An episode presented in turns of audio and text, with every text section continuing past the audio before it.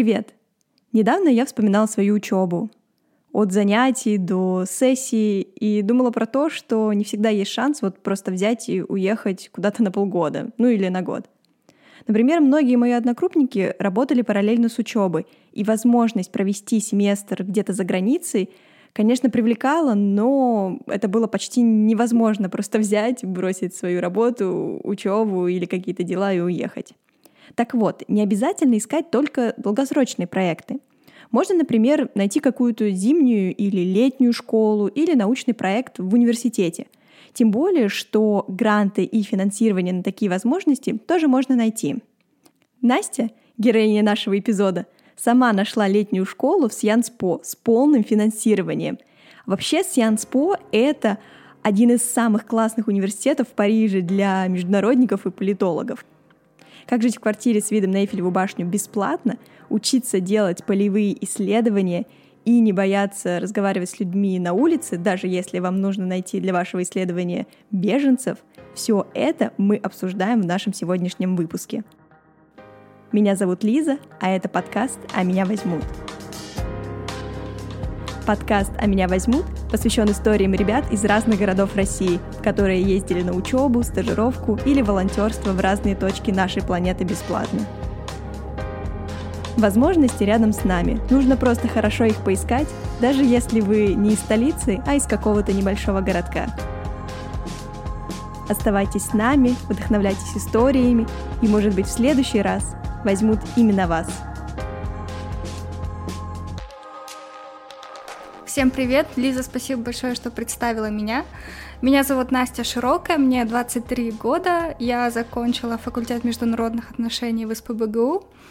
И за время своей учебы я пыталась по максимуму использовать разные возможности, чтобы попробовать э, новые вещи, изучить и даже немножко поработала. И поэтому я решила сменить специальность и сейчас учусь на втором курсе в Высшей школе экономики по программе «Менеджмент и аналитика для бизнеса». С Настей мы познакомились еще в университете. Тогда мы узнали, что очень много вещей нас связывает, например, немецкий язык. И мы обе когда-то участвовали во Всероссийской Олимпиаде школьников по немецкому языку. Потом мы вместе попали на одну и ту же программу, которая покрывала все обучение на год в одном из американских университетов. Как-то раз мы столкнулись с ней в университете, и Настя рассказала мне, что собирается податься на летнюю школу в Сьянспо в Париже. И для этого ей нужно было написать исследовательский проект, и тогда она меня попросила его почитать, посмотреть, может, прокомментировать. Для меня сама тема показалась невероятно важной и полезной, и тот проект меня на самом деле просто поразил, потому что Насте еще нужно было писать диплом. Это был как раз четвертый курс. Поэтому я решила позвать Настю сегодня в нашу студию, чтобы поговорить про этот проект и просто поделиться своими эмоциями и своими впечатлениями от того, что нужно было там делать и вообще как этот проект ее изменил. А еще это был наш первый подкаст, который мы записывали очно в нашей домашней студии. Итак, возвращаемся к интервью. Я, наверное, с первого курса внимательно изучаю возможности, которые есть в ВКонтакте. Их публикуют в разных сообществах. И вот одно из таких сообществ — это Study QA. И, наверное, вот э, в январе э, четвертого курса они э, запостили о возможности получить финансирование на летнюю школу.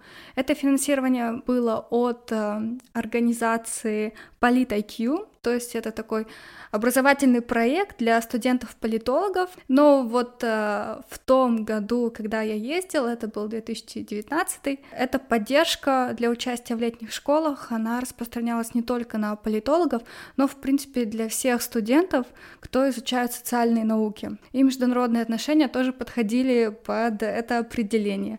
И главным таким определяющим требованием было то, что студент должен заканчивать четвертый курс. То есть по всем пунктам я попала и решила поучаствовать. И мне очень повезло, что а, вот меня и еще двух студентов выбрали для гранта. А что это был за грант? А, чем вы должны были заниматься? И что вообще нужно было сделать для того, чтобы получить данную стипендию? Э, получается, что у Полит IQ э, был перечень программ, которые определенные страны, определенные вузы и даже определенные курсы для летних школ, э, на которые можно было податься. И если тебя готовы взять на летнюю школу, тогда ты должен разработать какой-то социально значимый проект, исследовательский проект. Не обязательно проводить его, а вот предоставить проспектус этого исследовательского проекта и э, нас, э, тех, кто получил гранты, выбирали на основе наших исследовательских проектов. Там тоже было два этапа. Сначала нужно было прислать описание проекта, а второй тур уже был э, очная защита проекта. Но для меня, так как я э, была в Петербурге, а сама организация в Москве, мне было необходимо записать видео защиты проекта. У меня получилось очень большое видео на 45 минут которая монтировалась всю ночь, но э, в итоге результат оправдал себя. Как тебе пришла идея твоего проекта? Есть ли какая-то история того, как, я не знаю, ты где-то ночью в бессоннице, тебе вдруг просто Эврика, я знаю, о чем я буду писать, все, буду бросаю все дела и буду работать над проектом.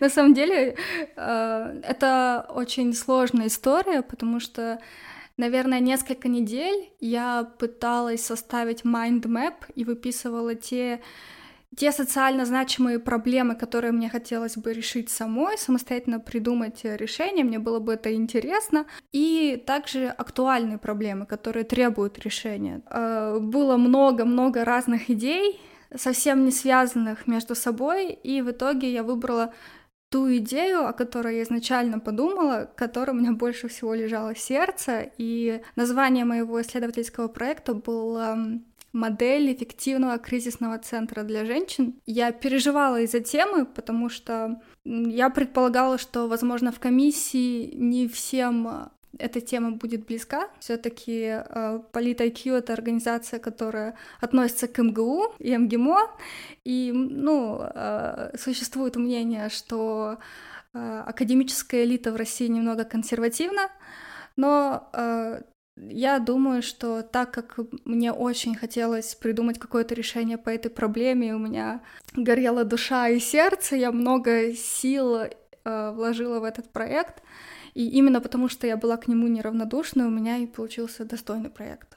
Так, вот проект был написан, документ в Word сохранен, который уже можно было чистовиком отправлять. Что нужно было прикрепить еще? Нужно ли было писать мотивационное письмо, резюме или еще что-то, или нужно было просто отправить вот этот э, проект? Э, само мотивационное письмо отдельно не требовалось, но в описании проекта было необходимо указать, как участие вот в этой летней школе поможет тебе осуществить этот проект. И у меня как раз все очень хорошо складывалось, потому что а, моя летняя школа была по курсу гуманитарная безопасность, и вот э, мне как раз э, нужно было научиться инструментарию, который помог бы мне оценить э, существующие кризисные центры и более грамотно адресовать проблемы женщин, столкнувшихся с насилием, которые обращаются в кризисные центры.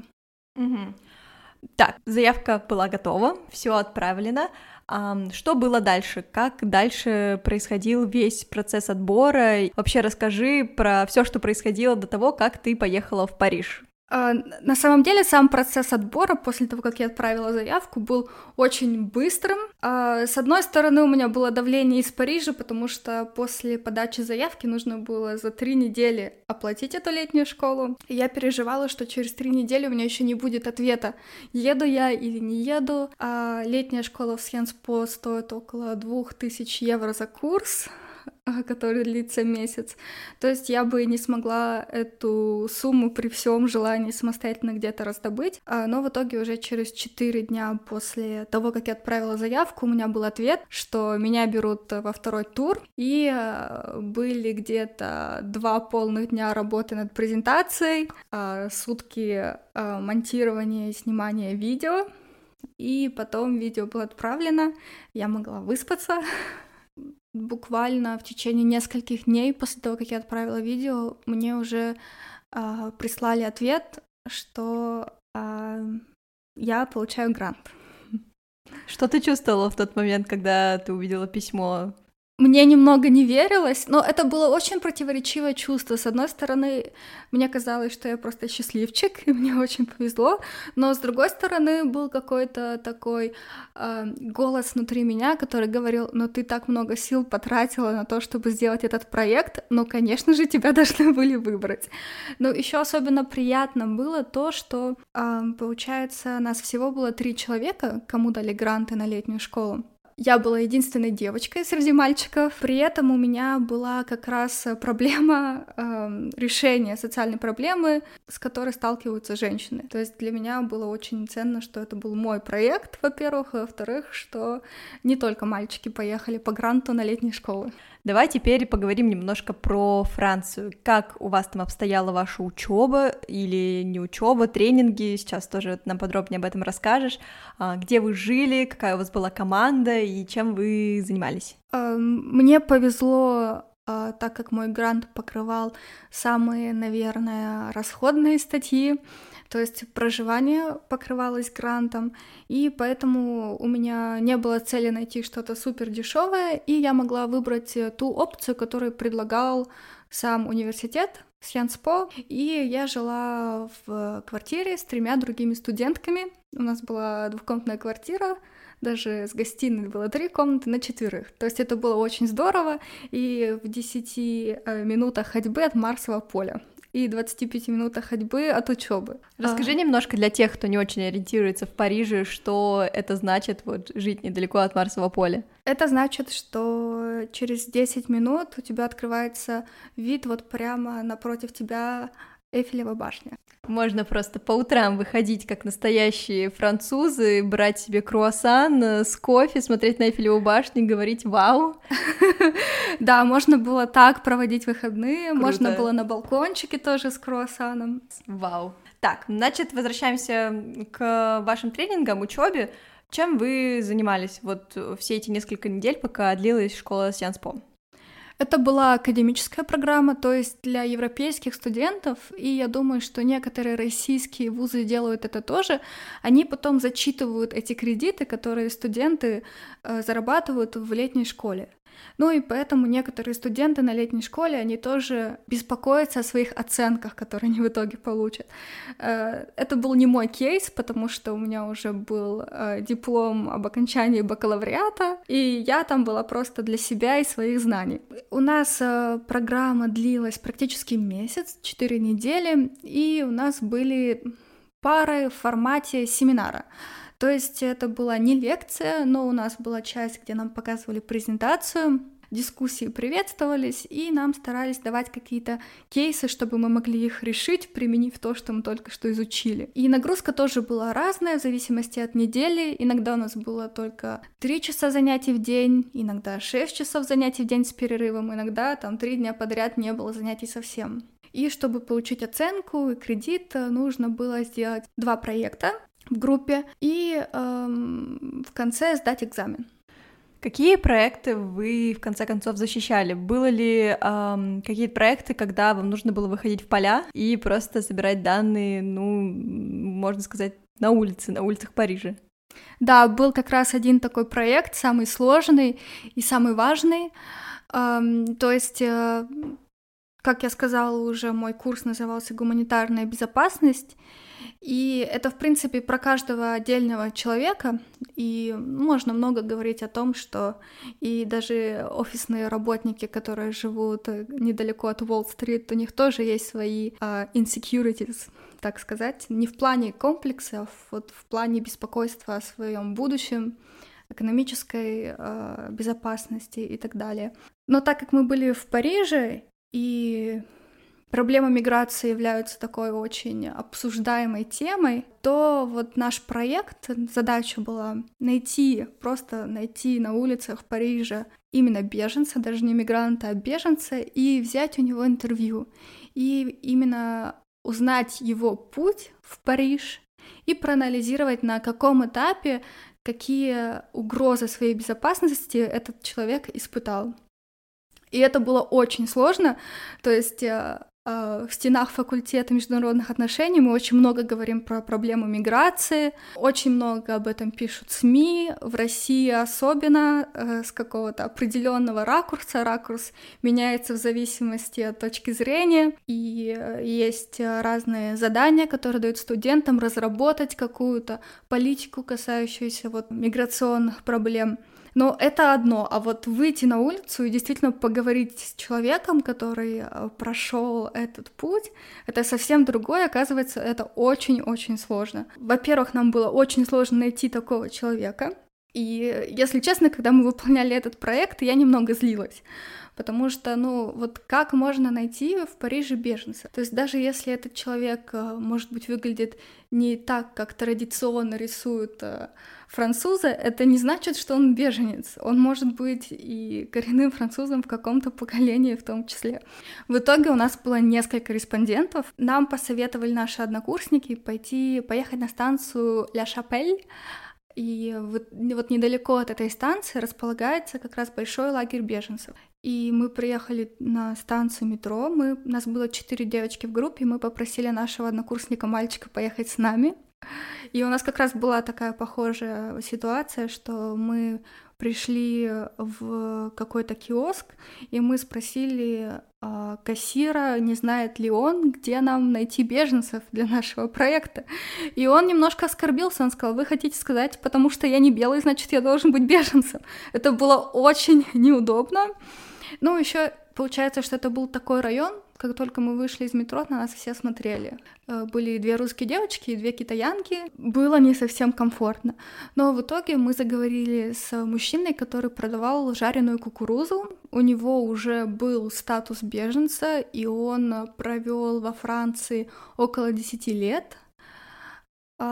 И э, нам было очень сложно коммуницировать, потому что мы не знали французского. У него был тоже очень плохой английский, то есть мы понимали не все, что он хотел нам сказать. Где-то мы использовали язык жестов, но вот какую-то минимальную информацию мы собрали. И э, на этот день мы закончили, но потом мы попробовали еще раз. И вторая попытка оказалась, наверное, немного более успешной. Мы обратились в центр для беженцев, который дает им кров, еду. Э, ну и также этот э, центр пытается интегрировать этих э, беженцев, то есть э, он расположен в здании с внутренним двором. В этом внутреннем дворе также продают еду, там бывают разные культурные мероприятия типа театра, куда приглашают, активно пытаются пригласить французов, чтобы э, общество интегрировалось в том числе. И там мы уже встретили, э, наверное, более открытых людей, которые не боялись с нами говорить, во-первых. Во-вторых, там а, а, люди говорили на хорошем французском, и также мы встретили беженцев, которые изначально прибыли в Австрию, а, отучились там на курсах и выучили немецкий язык, но не получили статус беженца, и поэтому были вынуждены уезжать в Париж, чтобы подать снова на статус беженца, и вот пока они ждут решения, они находятся в этом центре. То есть, э, так как я знаю немецкий, мне было проще, и вот я общалась с, с ребятами из Афганистана, которые очень хорошо говорили, бегло говорили по-немецки. И получается, что у нас было два кейса. Один кейс, когда у человека уже есть статус беженца, и он не живет в центре, и да, он, э, его жилищные условия оставляют желать лучшего, а, его медицинская страховка, ее нет, а, там сложно получить какую-то медицинскую помощь, но с другой стороны у него есть а, какая-то работа, у него есть свое комьюнити, и он сам по себе может выжить в этой стране. И вот другой кейс для сравнения, то есть это беженцы, которые э, ждут своего разрешения э, на то, чтобы легально оставаться mm-hmm. во Франции, Uh, у них есть кровь, у них есть еда, они хорошо одеты, но это вот та помощь, которую им дают. Если бы этой помощи не было, то ну, неизвестно, смогли бы они найти вот какой-то способ самостоятельно выжить в этой стране. Mm-hmm. И вот эти вот два кейса мы могли сравнить, это тоже было очень интересно. И вот как раз в кризисном центре мы также встретили мужчину, он э, насколько я помню, тоже из Афганистана, то есть там большинство в этом mm-hmm. центре были беженцы из Афганистана.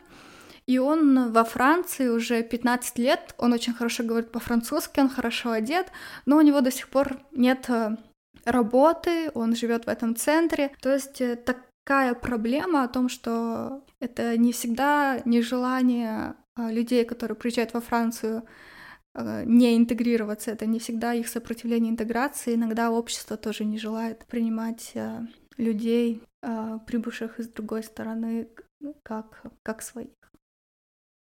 Не все рассказывали, но вот история из Афганистана — это страх э, быть убитым, и это какие-то очень травмирующие истории из вот э, из своей семьи, что кто-то уже был убит, а кто-то был там угнан, и вот этот вот э, страх, получается, ну, за свою жизнь.